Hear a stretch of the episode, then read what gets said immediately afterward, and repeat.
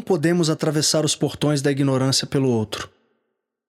Sobretudo, quando as ilusões ainda lhes são tão agradáveis e convenientes. Cada um abre as portas do discernimento quando sente verdadeiramente de encontrar para si uma nova paisagem. As condições para a mudança são alcançadas na natureza interior do buscador, que decidiu, enfim, romper a inércia do sonambulismo consciencial e se comprometer com o seu aprimoramento. Antes disso, ninguém pode acelerar o seu processo. Ele está exatamente onde deveria estar.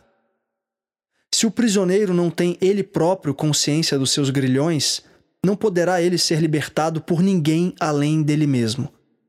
Assim disse Hipócrates: Antes de curar alguém, pergunta-lhe se está disposto a desistir das coisas que o fazem adoecer. Pois a cura é uma escolha íntima, uma reorganização interna pessoal. Não podemos fazer pelo outro o que somente o outro pode fazer por si mesmo. As plantas dão frutos quando estão preparadas para isso, a despeito da nossa pressa do nosso querer. Essa é a magia espontânea da vida. Algumas pessoas estão tão afeiçoadas aos seus apegos e tão seduzidas por suas ilusões que não estão dispostas a abrir mão daquilo que lhes entorpece a consciência. Essa é a sua escolha, ainda que momentânea.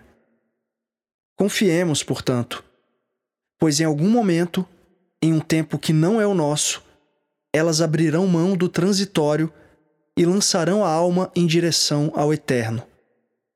O que aos nossos olhos pode parecer atraso, para a jornada do outro pode ser grande progresso. Aos olhos do absoluto, tudo é relativo. Cada um progride à sua maneira, à sua perfeição.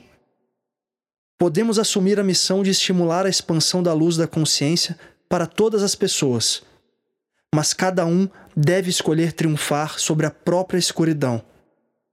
Essa é uma tarefa individual e intransferível. Um caminho que só pode ser trilhado pelo caminhante. É preciso respeitar o tempo e o ritmo do outro, para que a vaidade não nos convença de que o nosso caminho é mais belo, mais elevado. Do contrário, não estaremos vivendo um despertar, mas uma disputa egóica e infantil para saber quem está mais acordado. Antes, eu era inteligente e queria mudar as pessoas. Hoje, sou sábio e mudo a mim mesmo. Assim falou Rumi.